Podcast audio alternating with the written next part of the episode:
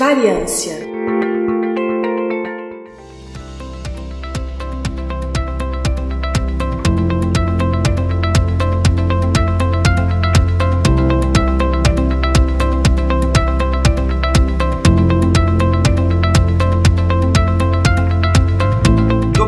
caro e caro ouvinte, estamos começando mais um episódio e eu vou iniciar com uma pergunta aqui para você. Qual é a tarefa mais complexa feita por uma inteligência artificial que você já viu, né, funcionando ou que você leu a respeito? Então, para falar dessas coisas, a gente está começando aqui mais um episódio do Variância, que se você não conhece ainda, é um spin-off do podcast Intervalo de Confiança, onde a gente faz episódios mais curtos, normalmente apenas com uma pessoa, direto ao assunto. E vocês sabem que a gente já viu computadores realizarem tarefas que alguns anos pareciam impossíveis para uma máquina, e aqui a gente pode pensar, por exemplo, seja vencer partidas de Go, aquele complexo jogo asiático, é, jogando inclusive contra o campeão mundial, né, como ficou claro no, episódio lá do AlphaGo, ou dirigir um carro sozinho, ou identificar pneumonia baseado apenas em, por exemplo, imagens de radiografia, ou doença de Alzheimer nos primeiros estágios, ou câncer também no comecinho ali, observando, enfim, padrões que são imperceptíveis para um ser humano. Enfim, realizando todo esse tipo de coisas extremamente complexas e muitas vezes melhor do que o ser humano faz, a inteligência artificial está cada vez mais ganhando território, realizando essas tarefas com uma qualidade, como eu falei, superior à nossa. Então, pensa que se você consegue realizar uma coisa tão complexa, quantas pessoas que você conhece conseguem, por exemplo, olhar uma, uma radiografia e saber se aquilo é, por exemplo, uma pneumonia, ainda saber se é, é uma pneumonia viral ou bacteriana, por exemplo. Poucas pessoas, um médico é, apenas, né? Então, imagina uma inteligência artificial que consegue fazer isso com uma precisão maior do que um, um médico especialista. Então, você pensa que a inteligência artificial está num estágio que ela consegue fazer coisas extremamente complexas. Baseado nisso, será que a gente pode afirmar que a inteligência artificial ela está ficando mais capaz que a inteligência humana? Será? É isso que há anos atrás os cientistas acreditavam. E aqui já voltar bem no passado, vai pegar o nosso DeLorean e voltar para o ano de 1955, né, que é exatamente o ano que eles voltam no passado, no filme. Em agosto de 1955, para ser mais exato, uma coisa que a gente falou até em um outro episódio, um cientista chamado John McCarthy, que é um cara conhecido no meio, né,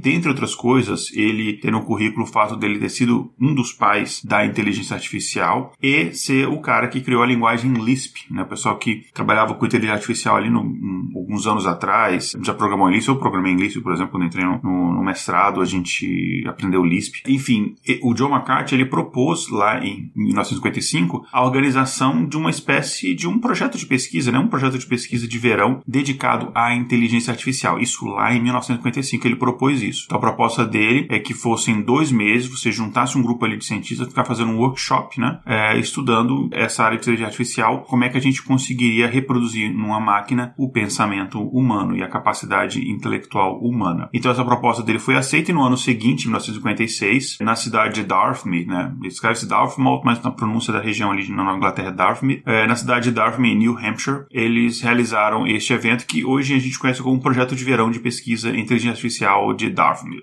É um nome basicamente é a descrição do que foi. E basicamente eram ali mais ou menos 10 cientistas, eu digo mais ou menos porque tinha uns que vinham e voltavam, mas tinha um grupo ali que ficou o tempo inteiro ali, né? Um grupo menor ficou o tempo inteiro. Enfim, teve esse workshop, teve os artigos publicados baseados nisso, o que eles encontraram e as pesquisas que se iniciaram a partir dali é, acabaram ganhando bastante frutos. Houve muita repercussão e a verba para esse tipo de pesquisa acabou aumentando bastante e o avanço da inteligência artificial cresceu muito nos anos seguintes, né? E é, é muito fácil você crescer muito uma área que ela é nova, né? Enfim, você tem basicamente tudo para descobrir, mas foi o que aconteceu. E é impressionante se você pensa que a gente está falando ali no, na segunda metade dos anos 50, depois dos anos 60 e, e a posteriori, né? Você pensar que em poucos anos a gente já tinha, vou dar uns exemplos aqui, computador que era capaz de resolver enunciados de álgebra lendo só o texto, né? Então basicamente tem um, um enunciado de álgebra. Josinho comprou 100 bananas e ele emprestou não sei quanto, enfim, aquelas coisas, e ele conseguia ler o texto, extrair dali qual era a parte matemática, resolver aquilo e, e, mostrar a resposta. Isso a gente está falando muitos anos atrás, é, é de fato impressionante. Você tinha, por exemplo, máquinas que conseguiam provar teoremas de geometria. Você já tinha os primeiros computadores ali, os primeiros programas capazes de jogar xadrez de uma forma menos automática, um pouco mais estratégica. Então, esses são problemas extremamente complexos para nós, seres humanos. Né? Você resolver problemas de matemática, é, provar teoremas de geometria, eu conheço pessoas que eu conto nos dedos de uma mão que conseguem fazer isso, é, jogar xadrez, esse tipo de coisa. Então, você tinha basicamente uma máquina é, capaz de fazer isso daí. E isso, claro, como é de se imaginar, em pouco tempo o pessoal consegue fazer isso, gerou uma onda de otimismo muito grande. Né? Os pesquisadores na época diziam que em 20 anos as máquinas já teriam a capacidade de fazer qualquer coisa que um ser humano faz com uma qualidade melhor, com mais precisão e mais velocidade. E isso eles falaram um tempo atrás. E hoje, se você falar isso hoje, parece uma afirmação muito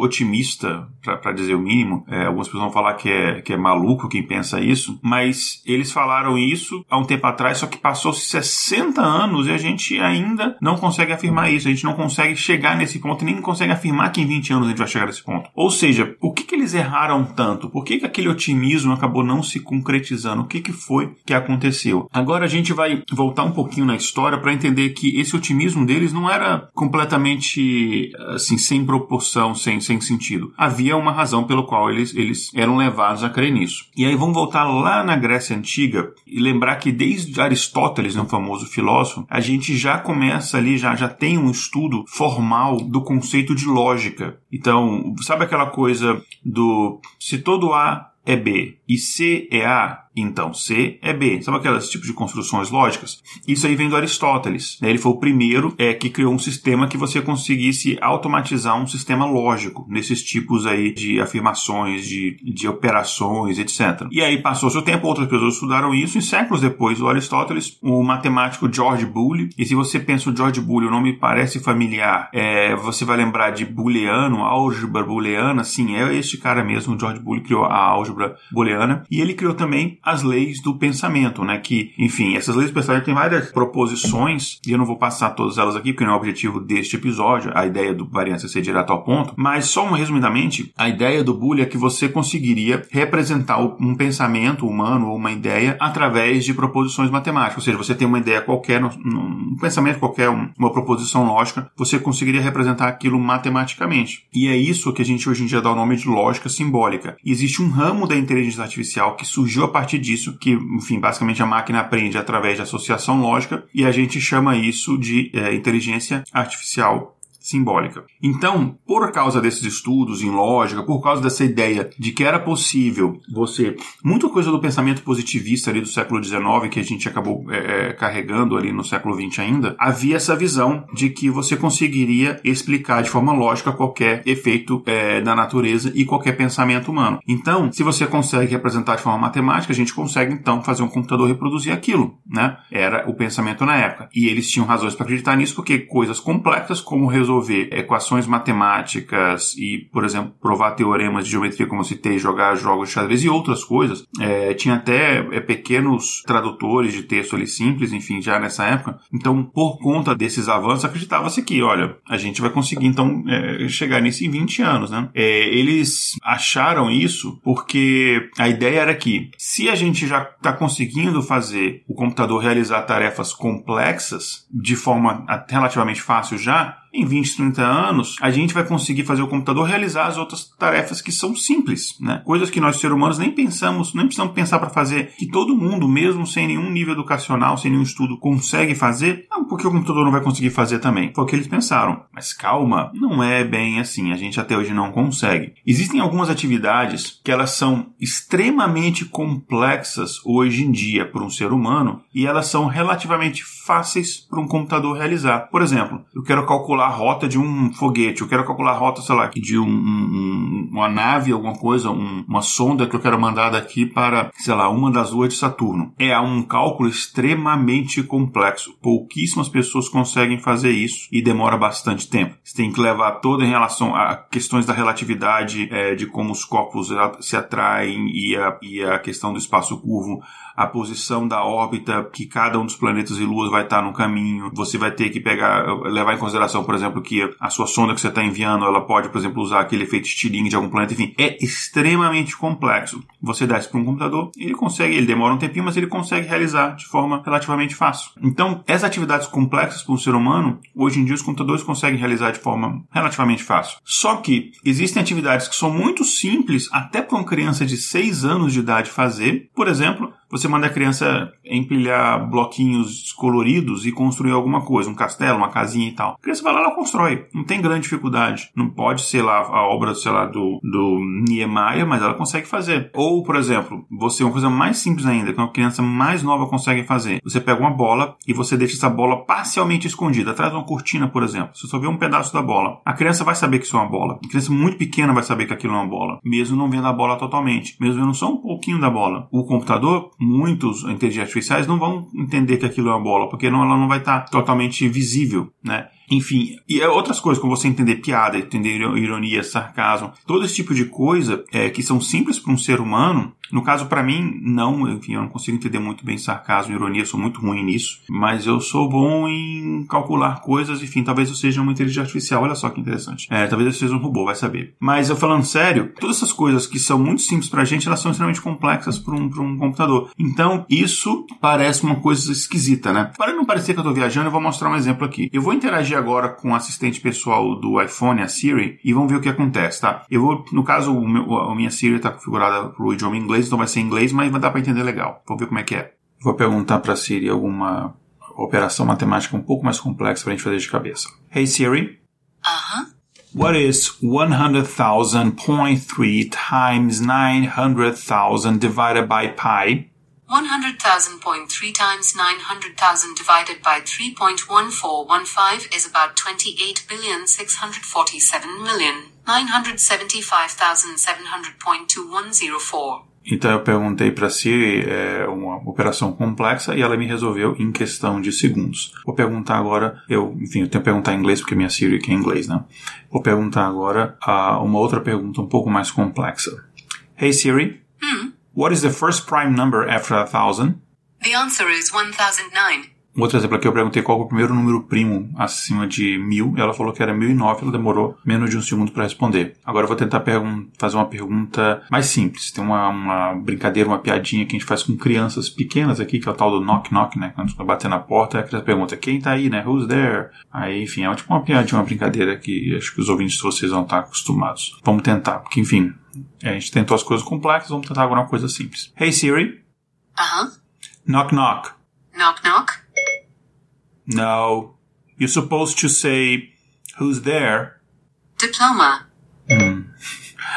Então dá pra ver que ela, ela não, ela só simplesmente repetiu o que eu falei. E depois quando eu falei, não, você tinha que ter falado quem tá aí, ela respondeu diploma, sei lá, qual é a relação disso. Pois é. Então, como vocês puderam ver, como é que eu consigo fazer um computador realizar atividades complexas, como uma conta não complexa, mas enfim, uma coisa que uma pessoa normal demoraria um tempo para conseguir fazer? Como é que você consegue um computador fazer aquilo em um segundo? Mas um ser humano, mas é, é, ele não consegue realizar tarefas simples para um ser humano, né? Não parece meio esquisito, né? Tarefas complexas elas são fáceis, tarefas fáceis são complexas. Não parece um paradoxo? É exatamente isso. Bem-vindo ao título do episódio, o paradoxo de Moravec exatamente o que a gente está falando aqui. Esse paradoxo ele diz que é comparativamente fácil fazer computadores exibirem níveis adultos de desempenho em testes de inteligência ou jogando xadrez, né, por exemplo, mas é difícil ou até impossível para esse mesmo computador ter a habilidade de uma criança de um ano de idade no que diz respeito à percepção e mobilidade. Essa foi exatamente a frase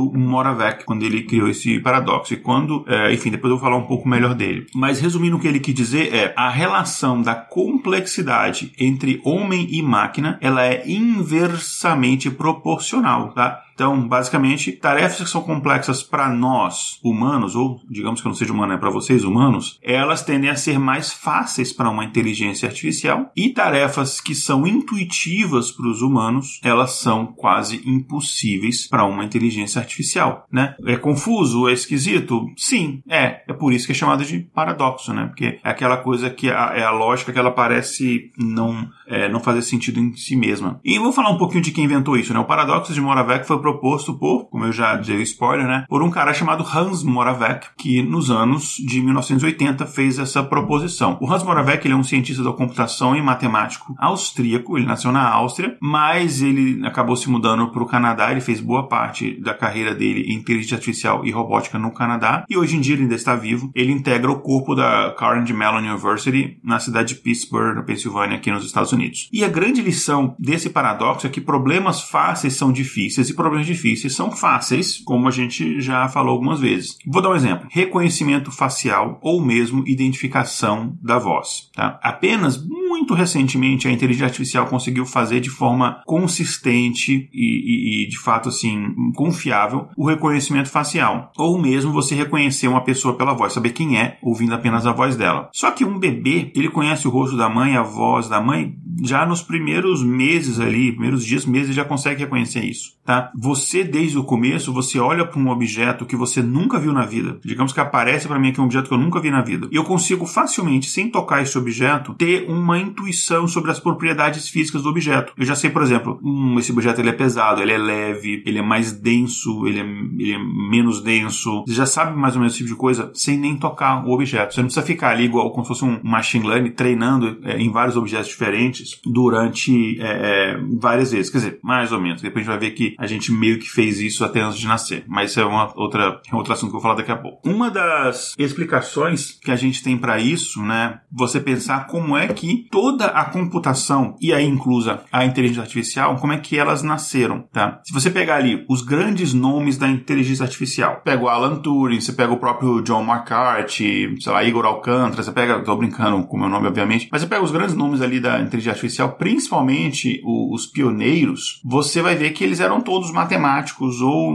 em áreas relacionadas à matemática, tá? E a própria forma como o computador funciona é baseada em matemática, né? A lógica da, da programação, a lógica booleana lá do George Boole, isso é uma lógica é, de expressão matemática, né? Então, você pega tudo que o computador faz na raiz, são operações matemáticas. E você pega que ele foi desenvolvido por... Eu não tô falando que tinha que ser diferente, não, tá? Que fique claro. Como as coisas são. E você pega os primeiros é, estudiosos da inteligência artificial, eles eram da área de matemática, ou tinham um mestrado em matemática, alguma coisa relacionada à matemática. Então, é claro que os problemas que essas pessoas consideravam complexos e elas tentavam fazer o computador resolver eram problemas de matemática. Eram problemas relacionados a isso, ou problemas de lógica, ou problemas, enfim, relacionados a isso. O xadrez, ele entra um pouco nisso, né? Que o xadrez, intuitivamente, você está fazendo um cálculo de probabilidade de ganho e perda para você pensar a melhor estratégia para jogar e tal. Então, baseado nessas premissas, os computadores eles foram primeiro treinados nesse tipo de problema, mais de é, lógico-matemática. Por isso que eles são bons nisso. Eles, desde o começo, são treinados nisso, tá? Mas eles não eram treinados em outros tipos de problemas. Problemas, por exemplo, de você compreender uma piada, por exemplo exemplo. Tá? Não que não existam iniciativas nesse respeito, até existem, mas são problemas que não fazem parte da raiz de como a própria inteligência artificial foi se desenvolvendo. Todos os algoritmos, modelos de inteligência artificial que a gente tem, grande maioria, não entrando aqui na questão da rede neural, mas eles são, na sua essência, é, reproduções de modelos matemáticos. Então, essa é uma das explicações. Uma outra explicação, e não é uma explicação ou outra que é a explicação correta, eu acho que ambas são corretas porque elas dão diferentes perspectivas para a mesma coisa. Mas uma outra explicação para esse paradoxo, por que ele acontece, por que coisas simples são difíceis, está na evolução. O que que faz uma coisa específica ser simples para nós, tá? Intuitiva. Se você pegar todas as habilidades humanas, sejam elas físicas ou mentais, elas são implementadas biologicamente, usando ali os mesmos mecanismos que são projetados por o processo de seleção natural que o nosso colega o Charles Darwin falou há tantos anos atrás. Então, em todo o processo da evolução, aquela coisa que a gente chama de seleção natural, né? enfim, a sobrevivência do mais apto, a uma mudança no ambiente e aquelas pessoas que têm uma determinada mutação, uma característica que os torna mais aptos a sobreviver, eles deixam descendentes e esses descendentes carregam essa mesma característica no seu DNA, que passa para as próximas gerações e assim e assim vai. Né? E não, não necessariamente ser uma mudança climática, às vezes simplesmente a introdução de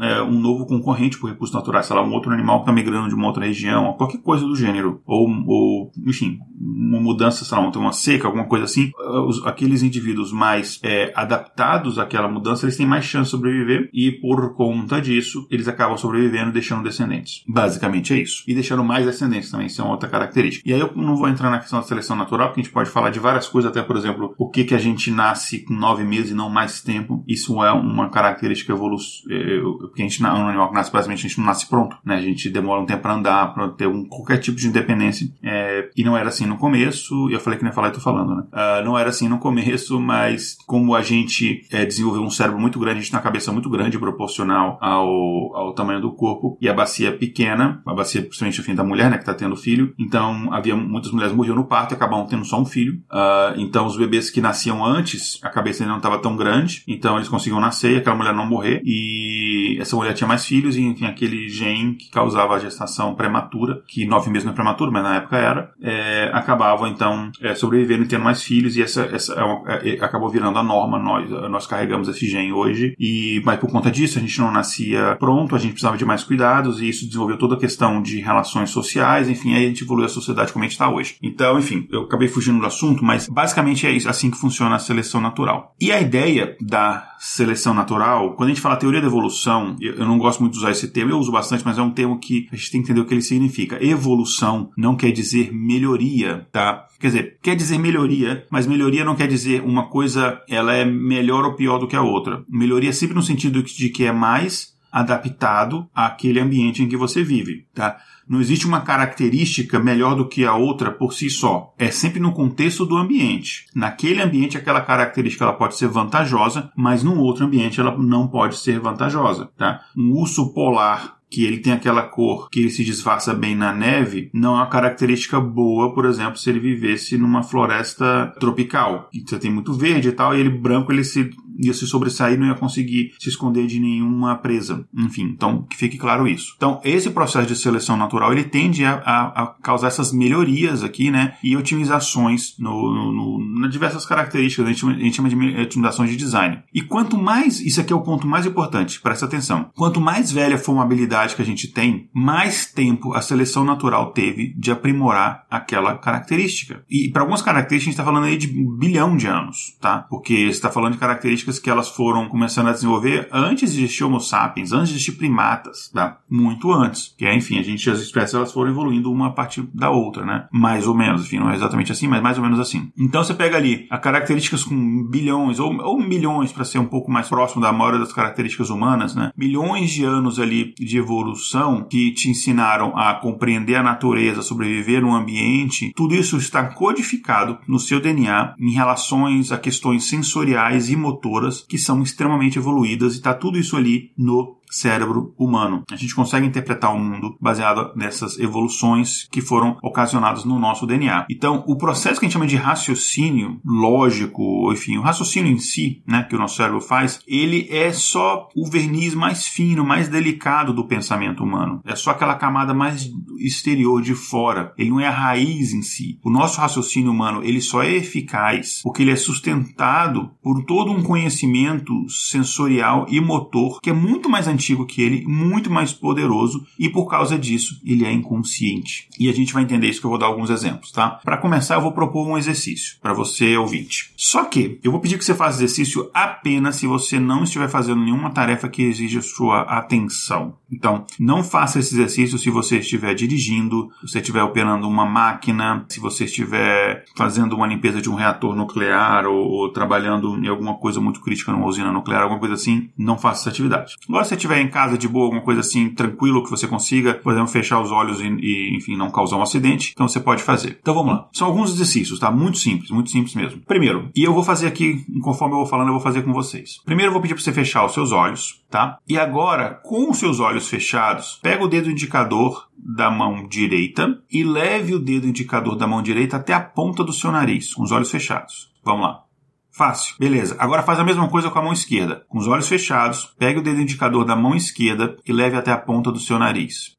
Fácil também, né? Agora eu vou propor outro exercício, com os olhos fechados ainda. Você vai deixar a mão assim, mais ou menos, não totalmente aberta, mais ou menos assim, como se fosse meio aberta, como se você estivesse segurando uma bola de beisebol, sabe assim? Deixa o polegar parado, o dedo e aí cada um dos outros dedos que não é o polegar, você vai levar esse dedo, a ponta desse dedo até a digital do seu polegar. Então, como se fosse assim, ó. Eu vou pegar, começando ali do, do, do, do dedo mínimo, né? Ó, um e vou, dedo anelar, enfim, vou mudando os dedos. Então, um, dois, três, quatro. De novo, um, dois, três, quatro. Você vai fazendo esse processo, cada ponta de cada dedo tocando o polegar, com os olhos fechados. Fácil, muito fácil. Só que bem mais complexo do ponto de vista de processamento cerebral. Faz a mesma coisa com a mão esquerda agora. Um, dois, três, quatro. Um, dois, três, quatro. Ok? Tranquilo, né? Pode abrir os olhos. O que aconteceu aqui é que mesmo não vendo as partes do seu corpo, o seu cérebro ele sabe onde elas estão, ele tem essa total noção sensorial, ele sabe a distância que uma parte está da outra. Se você tiver de olhos fechados, eu mandar você bater palma, você vai conseguir mesmo sem olhar. Se você não conseguir, procure um, um, um, um neurologista, deve estar com problema com você. Mas você vai conseguir porque você não está vendo uma mão na outra, mas você está com os olhos fechados, você consegue. O seu, seu cérebro tem toda essa noção. Você consegue tocar. Nós somos a única espécie de primatas que consegue fazer esse, esse esse último exercício ali de tocar os dedos na, na no, no, polegar, a gente consegue fazer isso, porque a gente tem essa toda noção. Você não teve que pensar muito bem, a distância do dedo para o polegar é tanto, eu vou na velocidade X, é, baseado aqui na umidade do ar. Você não teve que fazer nenhuma conta, é intuitivo, tá? Por que, que é intuitivo? Porque foram milhões de anos, ou na verdade bilhões, que a gente pegar aqui outras espécies têm esse mesmo tipo de noção do próprio corpo, foram bilhões de anos de processamento, de evolução, é, seleção natural, aprimoramento, geração após geração, geração após geração, para chegar num ponto que é tão bem evoluído essa característica que ela é intuitiva, você não para para pensar nisso. Agora eu vou propor o último exercício para você. Pega algum objeto que está perto de você ali ao alcance da mão. Pode ser uma caneta, um, um brinquedo, um garfo, qualquer coisa. Tá, eu estou vendo a caneta aqui na minha frente. Olha bem para a posição desse objeto. Agora você vai fechar os olhos e vai levar sua mão até esse objeto e vai pegar esse objeto. Faz isso. Fácil. Você provavelmente conseguiu de primeira. Você provavelmente a sua mão foi exatamente no objeto. Essa é uma outra habilidade que ela é diferente, ela é mais evoluída ainda, porque esse objeto não faz parte do seu corpo. Então é esse o seu conhecimento, essa sua noção do espaço ao seu redor. Isso é uma característica também que a evolução nos trouxe. E lembra que nada disso foi feito é, de forma consciente. Você fez inconsciente, porque isso é intuitivo, porque isso foram bilhões de anos de evolução. Então, quanto mais antiga a característica que a gente tem, mais tempo a evolução teve para melhorar e melhorou tanto que chegou a ser intuitivo. E quando é intuitivo, a gente tende a pensar que aquilo é uma ação simples, mas ela não é simples não, tá? Ela é extremamente complexa do ponto de vista de processamento cerebral e de, de evolução, enfim, de, de, de, de, o que precisa acontecer para aquela tarefa é, existir, tá? Ela só se torna simples porque ela foi evoluída e treinada durante, sei lá, é como você pegar um guitarrista é, extremamente talentoso, ele vai tocar uma música que você acha difícil, ele vai tocar ali como se fosse, sei lá, uma música simples, porque ele praticou durante anos aquilo dali, tá? E a gente tem isso aí no cérebro. Você pega, por exemplo, um bebê, quando o bebê ele fica olhando para as mãozinhas, os pés, fica brincando, às vezes fica mordendo o pé, é, é porque ele não sabe que as mãos e os pés são parte do corpo dele ainda. Aquela característica está no cérebro dele gravada, mas o cérebro ainda está em desenvolvimento. Mas aí rapidamente ele já aprende a cara, cara, é, que aquilo daí, ah, isso aqui é parte do meu mão, do meu corpo, do meu pé. E isso é importante para que você consiga, por exemplo, andar, segurar objetos no futuro, tá? Mas ninguém precisa ensinar para ele, olha, vamos lá, classe, vamos, ele bota na escola, vamos aprender, esta é a sua mão, vamos, você não precisa, isso é, é, é só o desenvolvimento do cérebro naturalmente, essa característica vem tá? Ela é intuitiva. Assim como a criança está aprendendo sobre o mundo ao redor dela, ela pega, ela começa a jogar um objeto no chão e isso às vezes é irritante. Ela está testando o mundo, ela está entendendo como é que funciona até coisas simples como a gravidade. Ela está jogando, opa, se eu jogar o objeto aqui, ele cai. Hum, interessante. Ele começa a entender até a velocidade que ele cai intuitivamente. Ele consegue entender que se eu jogar um objeto mais alto vai fazer mais barulho, vai fazer mais bagunça ou vai quebrar. E ele começa a entender essas propriedades dos objetos do mundo ao seu redor. Mas tudo está no cérebro, a gente só vai tendo que despertar essas coisas, porque isso é intuitivo, porque tudo isso está ali gravado no nosso DNA depois de milhões e milhões de anos de evolução. Então tenha na sua mente que nós somos, eu, você, todo mundo, é, medalhistas olímpicos, campeões mundiais nessas áreas de percepção e motora. A gente é tão bom nisso que parece fácil. E essa que é a questão. Tá? Então, quando gente fala uma tarefa fácil, ela é difícil para o computador, é porque essa tarefa não é fácil. Ela simplesmente foi evoluída durante muito tempo. Tá? Por outro lado, o pensamento abstrato, o pensamento matemático, o pensamento lógico intuitivo, esse daí é um truque novo que a gente sabe no máximo há 100 mil anos. Parece muito tempo, 100 mil anos, mas pensar em termos de evolução isso é pouco tempo. Tá? Então a gente não domina isso totalmente. A gente não domina essas coisas na mesma forma que a gente domina as outras. Então eles não são intuitivos. É, quem falar que matemática é intuitivo, tá mentindo. Não é. Você teve que aprender. Hoje em dia pode ser porque você tem muito treino, mas você teve que aprender aquilo dali com muito esforço, fazer muito exercício. Por isso que se tornou fácil para você. Por isso que a dificuldade de você fazer engenharia reversa, você pegar um processo que existe na natureza ou no nosso corpo e você fazer engenharia reversa de quebrar esse processo em etapas e conseguir reproduzir isso num computador, a dificuldade disso é proporcional ao tempo que essa habilidade está sendo evoluída nos animais. Então, habilidade como, por exemplo, perceber o, meu, o mundo ao meu redor, eu estou evoluindo isso há milhões de anos. Então, ela vai ser muito mais difícil do que uma habilidade como, por exemplo, resolver uma equação matemática que eu estou desenvolvendo apenas alguns séculos, certo? Então, por isso que as habilidades humanas mais antigas, elas são inconscientes, por isso fáceis para nós, porque a gente treinou muito, mas elas são difíceis para o computador porque ele não treinou muito, tá? Então é por isso existe a questão desse paradoxo, tá? Algumas habilidades que a gente está evoluindo há milhões de anos, por exemplo, reconhecer um rosto, mover-se ali no espaço, você está você tá aqui numa sala, tem uma mesa ali onde estão tá as comidas, você quer ir lá na mesa das comidas, você sabe mais ou menos a quantidade de passos, velocidade que você tem que ir, você consegue desviar das pessoas que estão passando do seu lado, enfim, você consegue executar essa tarefa muito bem. Você mandar um robô, ele vai sair batendo um monte de coisa, vai demorar um tempo até chegar lá, né? Se tiver uns obstáculos. Então, porque isso é milhões de anos a gente evoluindo isso daí, tá? É, ato de pegar uma bola, reconhecer uma voz, você saltar, esse tipo de coisa, isso a gente consegue fazer. É, e talvez não bem porque nós não somos, sei lá,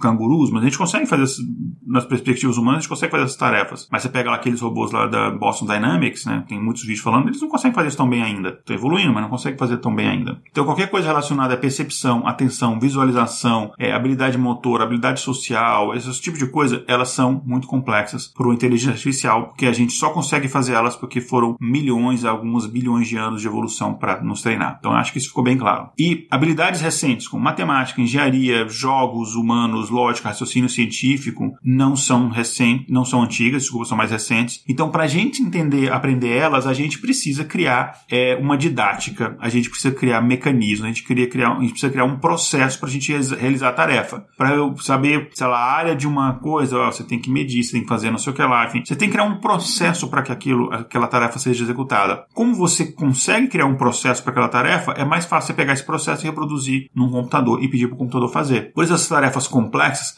calcular a rota de uma sonda daqui até uma lua de Saturno, ela é complexa. Ninguém consegue olhar para o Sol, para o céu, e aqui no hemisfério norte a gente consegue estar tá vendo agora, nessa época do ano, a gente consegue ver Marte, Saturno e Júpiter. E, mas eu não consigo olhar para Júpiter, que é um pontinho brilhante ali no céu, e saber o seguinte: ah, eu acho que eu sei aqui fazer de cabeça como é que eu consigo mandar uma sonda para lá. Eu não consigo. Existe todo um processo, existem equações, existem leis, enfim, existem coisas que a física nos trouxe que você, e usando a ferramenta da matemática, que você reproduz aquelas etapas e você consegue, enfim, fazer aquele cálculo. Então é mais fácil pegar isso, essas regras, e você jogar aquilo no computador para o computador fazer. É mais fácil você abstrair um método e implementar aquilo numa máquina, tá? Então, e falando de inteligência artificial simbólica que eu comentei, né? É basicamente o que ela vai fazer é isso daí. Mas explicando com outra perspectiva, a inteligência artificial simbólica ela vai reconhecer, sei lá, um, um um rosto, por exemplo. O que, que ela vai pegar para reconhecer um rosto? Ela vai pegar características como, sei lá, ela vai pegar o efeito daquilo ali, né? Ah, o tamanho dos olhos, o formato dos olhos, distância entre os olhos, do nariz e da boca, não sei o que. Ela vai cruzar tudo aquilo dali e ela vai reconhecer, tá? Este é o rosto da pessoa tal. Só que às vezes o rosto tá um pouquinho de lado, é, o ângulo tá meio diferente, ou a pessoa tá de máscara, qualquer coisa do gênero, ou de óculos, ou de óculos escuro, para a inteligência artificial aquilo torna-se completamente impossível de reconhecer. É como aquela piada que o pessoal faz do Superman, né? É, quando ele é